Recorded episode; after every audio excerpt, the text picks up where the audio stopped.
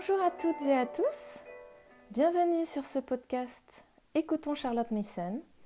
Je m'appelle aussi Charlotte et je vous propose de faciliter la lecture des nombreuses ressources traduites en français aujourd'hui pour rendre cette belle pédagogie plus accessible à tous dans toute son authenticité. Si vous ne connaissez pas encore Miss Mason et sa pédagogie, je vous conseille d'aller visiter notre site Charlotte Mason France sur lequel vous retrouverez cet article et bien d'autres ressources.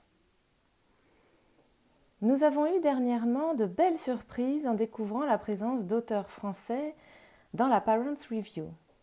Ils ne sont pas extrêmement nombreux, mais ils témoignent du rayonnement de certaines des idées éducatives françaises et de la littérature appréciée à cette époque. Cela nous aide à bâtir le pont que nous cherchons à créer entre Mason et la France. Avant de vous lire le récit de George Sand, je vous fais part de la note de mon amie et coéquipière Maëva Doplé, initiatrice du projet de Charlotte Mason France, et qui a sélectionné pour nous ce beau texte. Elle nous dit Dans le volume 3, celui qui précède la traduction de cet extrait de Histoire de ma vie de George Sand, je suis tombée sur quelques vers de Victor Hugo tirés de son recueil L'art d'être grand-père. Veux-tu quelque autre chose? Oh, Jeanne, on te le doit. Parle. Alors Jeanne au ciel leva son petit doigt. Ça, dit-elle. C'était l'heure où le soir commence. Je vis à l'horizon surgir la lune immense. Tout pardonner, c'est trop. Tout donner, c'est beaucoup. Eh bien, je donne tout et je pardonne tout aux petits. La prière est la porte et l'amour est la clé. Louange à Dieu, toujours un enfant m'apaisa. Que voulez-vous? L'enfant me tient en sa puissance. Je finis par ne plus aimer que l'innocence. Tous les hommes sont cuivre et plomb. L'enfance est or. Le berceau des enfants est le palais des songes. Dieu se met à leur faire un tas de doux mensonges. De là leur frais sourire et leur profonde paix. Plus d'un dira plus tard Bon Dieu, tu me trompais Mais le bon Dieu répond dans la profondeur sombre Non, ton rêve est le ciel, je t'en ai donné l'ombre. Mais ce ciel, tu l'auras. Attends l'autre berceau la tombe. Ainsi je songe. Ô printemps, chante oiseau. La poésie de Victor Hugo et l'extrait choisi de George Sand participent à donner le ton de la vision éducative de Charlotte Mason et cela a renforcé en moi la belle image que j'ai de cette pédagogie qui admire, éblouit par la grandeur des petits. Finalement, Victor Hugo c'est un peu notre Wordsworth à nous. Cet extrait de Histoire de ma vie de George Sand a été publié dans le volume 4 de la Parents Review en 1893 et traduit en anglais par Emily Austin Bull. Il correspond à la deuxième partie du livre, chapitre 1er, dans lequel George Sand revient sur ses premiers souvenirs d'enfance. Il faut croire que la vie est une bien bonne chose en elle-même, puisque les commencements en sont si doux, et l'enfance un âge si heureux. Il n'est pas un de nous qui ne se rappelle cet âge d'or comme un rêve évanoui, auquel rien ne saurait être comparé dans la suite. Je dis un rêve en pensant à ces premières années où nos souvenirs flottent incertains et ne ressaisissent que quelques impressions isolées dans un vague ensemble. On ne saurait dire pourquoi un charme puissant s'attache, pour chacun de nous, à ces éclairs du souvenir, insignifiants pour les autres. La mémoire est une faculté qui varie selon les individus et qui, n'étant complète chez aucun, offre mille inconséquences. Chez moi, comme chez beaucoup d'autres personnes, elle est extraordinairement développée sur certains points et extraordinairement infirme sur certains autres. Je ne me rappelle qu'avec effort les petits événements de la veille, et la plupart des détails m'échappent même pour toujours. Mais quand je regarde un peu loin derrière moi, mes souvenirs remontent à un âge où la plupart des autres individus ne peuvent rien retrouver dans leur passé. Cela tient-il essentiellement à la nature de cette faculté en moi ou à une certaine précocité dans le sentiment de ma vie? Peut-être sommes-nous doués, tous, à peu près également, sous ce rapport, et peut-être n'avons-nous la notion nette ou confuse des choses passées qu'en raison du plus ou moins d'émotions qu'elles nous ont causées. Certaines préoccupations intérieures nous rendent presque indifférents à des faits qui ébranlent le monde autour de nous. Il arrive aussi que nous nous rappelons mal ce que nous avons peu compris. L'oubli n'est peut-être que de l'inintelligence ou de l'inattention. Quoi qu'il en soit, voici le premier souvenir de ma vie et il date de loin. J'avais deux ans. Une bonne me laissa tomber de ses bras sur l'angle d'une cheminée. J'eus peur et je fus blessée au front. Cette commotion, cet ébranlement du système nerveux ouvrirent mon esprit au sentiment de la vie. Et je vis nettement. Je vois encore le marbre rougeâtre de la cheminée. Mon sang lui coulait. La figure égarée de ma bonne, je me rappelle distinctement aussi la visite du médecin, les sangsues qu'on me mit derrière l'oreille, l'inquiétude de ma mère et la bonne congédiée pour cause d'ivrognerie. Nous quittâmes la maison et je ne sais où elle, où elle était située. Je n'y suis jamais retournée depuis, mais si elle existe encore, il me semble que je m'y reconnaîtrai. Il n'est donc pas étonnant que je me rappelle parfaitement l'appartement que nous occupions rue Grange Batelière un an plus tard. De là datent mes souvenirs précis et presque sans interruption. Mais depuis l'accident de la cheminée jusqu'à l'âge de trois ans, je ne me retrace qu'une suite indéterminée d'heures passées dans mon petit lit sans dormir et remplies de la contemplation de quelques plis de rideaux ou de quelques fleurs en papier des chambres. Je me souviens aussi que le vol des mouches, leur bourdonnement m'occupait beaucoup que je voyais souvent les objets doubles, circonstance qu'il m'est impossible d'expliquer, que plusieurs personnes m'ont dit avoir éprouvé aussi dans la première enfance. C'est surtout la flamme des bougies qui prenait cet aspect devant mes yeux. Je me rendais compte de l'illusion sans pouvoir m'y soustraire. Il me semble même que cette illusion était un des pâles amusements de ma captivité dans le berceau, et cette vie du berceau m'apparaît extraordinairement longue et plongée dans un molle ennui.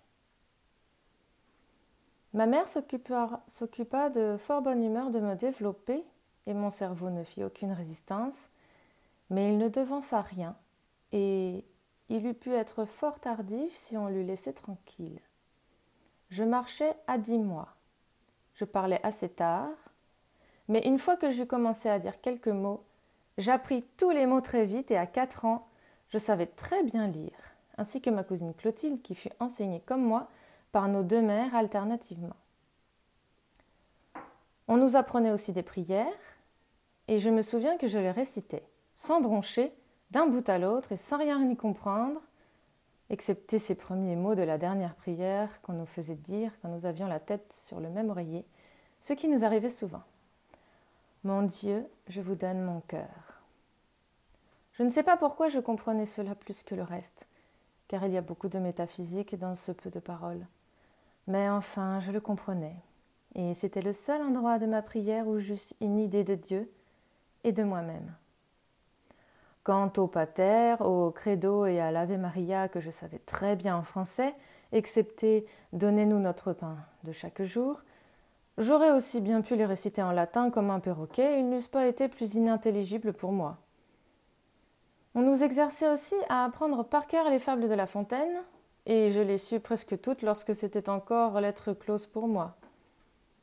J'étais si lasse de les réciter que je fis, je crois, tout mon possible pour ne les comprendre que fort tard, et ce ne fut que vers l'âge de quinze ou seize ans que je m'aperçus de leur beauté.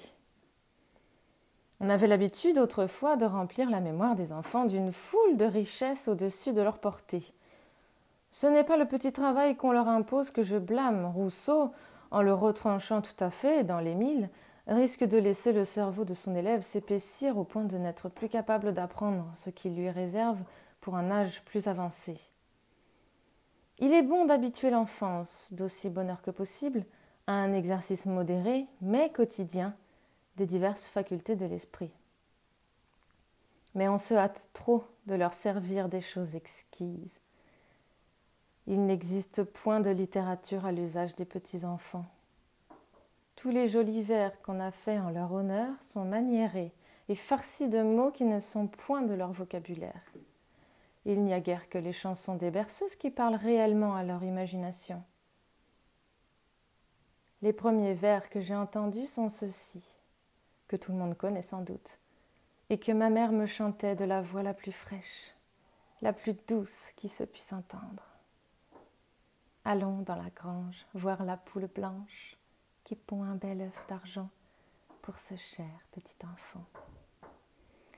La rime n'est pas riche, mais je n'y tenais guère, et j'étais vivement impressionnée par cette poule blanche et par cet œuf d'argent que l'on me promettait tous les soirs et que je ne songeais jamais à demander le lendemain matin.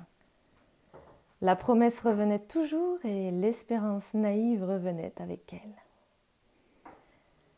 Ami Leclerc, t'en souviens-tu? Car à toi aussi, pendant des années, on a promis cet œuf merveilleux qui n'éveillait point de ta cupidité, mais qui te semblait de la part de la bonne poule, le présent le plus poétique, le plus gracieux. Et qu'aurais-tu fait de l'œuf d'argent si on, te l'eût donné? Tes mains débiles n'eussent pu le porter, et ton humeur inquiète et changeante se fut bientôt lassée de ce jouet insipide. Qu'est-ce qu'un œuf? Qu'est-ce qu'un jouet qui ne se casse point? Mais l'imagination fait de rien quelque chose c'est sa nature. Et l'histoire de cet œuf d'argent est peut-être celle de tous les biens matériels qui éveillent notre convoitise. Le désir est beaucoup, la possession peu de choses.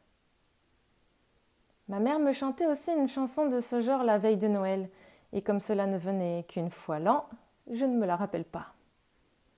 Ce que je me rappelle parfaitement, c'est la croyance absolue que j'avais à la descente par le tuyau de la cheminée du petit Père Noël, bon vieillard à barbe blanche qui, à l'heure de minuit, devait venir déposer dans mon petit soulier un cadeau que j'y trouverais à mon réveil. Minuit. Cette heure fantastique que les enfants ne connaissent point et qu'on leur montre comme le terme impossible de leur veiller. Quels efforts incroyables je faisais pour ne pas m'endormir avant l'apparition du petit vieux. J'avais à la fois grande envie et grand peur de le voir, mais jamais je ne pouvais me tenir éveillée jusque-là. Et le lendemain, mon premier regard était pour mon soulier au bord de l'âtre.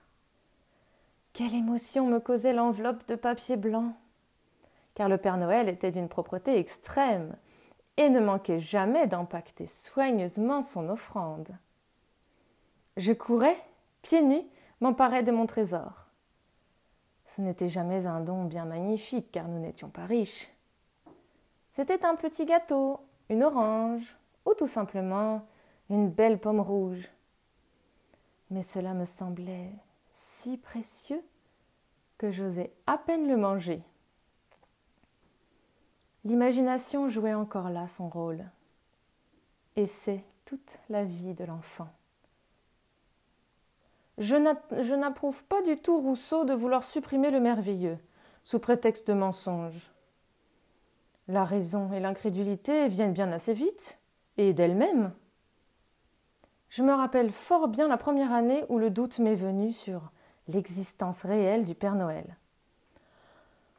J'avais cinq ou six ans et il me sembla que ce devait être ma mère qui mettait le gâteau dans mon soulier. Aussi me paraît-il moins beau et moins bon que les autres fois. J'éprouvais une sorte de regret de ne pouvoir plus croire au petit bonhomme à barbe blanche. J'ai vu mon fils y croire plus longtemps. Les garçons sont plus simples que les petites filles. Comme moi, il faisait de grands efforts pour veiller jusqu'à minuit. Comme moi, il n'y réussissait point. Et comme moi, il trouvait au jour le gâteau merveilleux pétri dans les cuisines du paradis. Mais pour lui aussi, la première année où il douta fut la dernière de la visite du bonhomme. Il faut servir aux enfants les mets qui conviennent à leur âge et ne rien devancer. Tant qu'ils ont besoin de merveilleux, il faut leur en donner.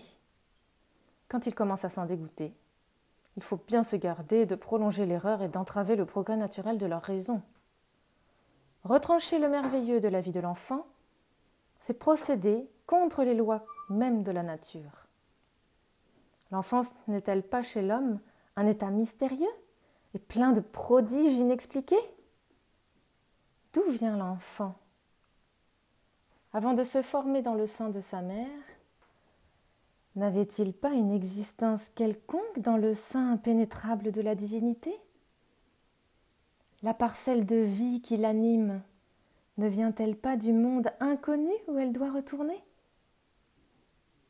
Ce développement si rapide de l'âme humaine dans nos premières années, ce passage étrange d'un état qui ressemble au chaos à un état de compréhension et de sociabilité, ces premières notions du langage, ce travail incompréhensible de l'esprit qui apprend à donner un nom, non pas seulement aux objets extérieurs, mais à l'action, à la pensée, au sentiment. Tout cela tient au miracle de la vie. Et je ne sache pas que personne l'ait expliqué. J'ai toujours été émerveillée du premier verbe que j'ai entendu prononcer aux petits enfants. Je comprends que le substantif ne leur soit enseigné, mais les verbes, et surtout ceux qui expriment les affections. La première fois qu'un enfant sait dire à sa mère qu'il l'aime, par exemple, n'est-ce pas comme une révélation supérieure qu'il reçoit et qu'il exprime? Le monde extérieur, où flotte cet esprit en travail, ne peut lui avoir donné aucune, encore aucune notion distincte des fonctions de l'âme. Jusque-là, il n'a vécu que par les besoins, et l'éclosion de son intelligence ne s'est faite que par les sens. Il voit, il veut toucher, goûter, et tous ces objets extérieurs dont, pour la plupart, il ignore l'usage et ne peut comprendre ni la cause ni l'effet, doivent passer d'abord devant lui comme une vision énigmatique. Là commence le travail intérieur. L'imagination se remplit de ces objets. L'enfant rêve dans le sommeil. Et il, rit, il rêve aussi sans doute quand il ne dort point. Du moins, il ne sait pas pendant longtemps la différence de l'état de veille et l'état de sommeil. Qui peut dire pourquoi un objet nouveau l'égaye ou l'effraie Qui lui inspire la notion vague du beau et du laid Une fleur, un petit oiseau ne lui font jamais peur. Un masque difforme. Un animal bruyant, l'épouvante. Il faut donc qu'en frappant ses sens, cet objet de sympathie ou de répulsion révèle à son entendement quelque idée de confiance ou de terreur qu'on a pu lui enseigner. Car cet attrait ou cette répugnance se manifeste déjà chez l'enfant qui n'entend pas encore le langage humain. Il y a donc chez lui quelque chose d'antérieur à toutes les notions que l'éducation peut lui donner. Et c'est là le mystère qui tient à l'essence de la vie dans l'homme. L'enfant vit tout naturellement dans un milieu, pour ainsi dire, surnaturel, où tout est prodige en lui et où tout ce qui est en dehors de lui doit, à la première vue, lui sembler prodigieux. On ne lui rend pas service en hâtant sans ménagement et sans discernement l'appréciation de toutes les choses qui le frappent.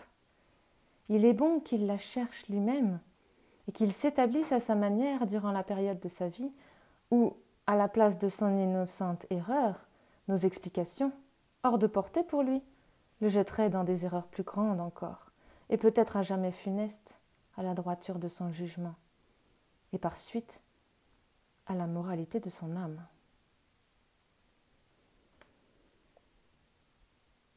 J'espère que ces mots vous auront inspiré. Et je vous laisse maintenant à vos propres réflexions pour vous retrouver plus tard pour un nouvel épisode.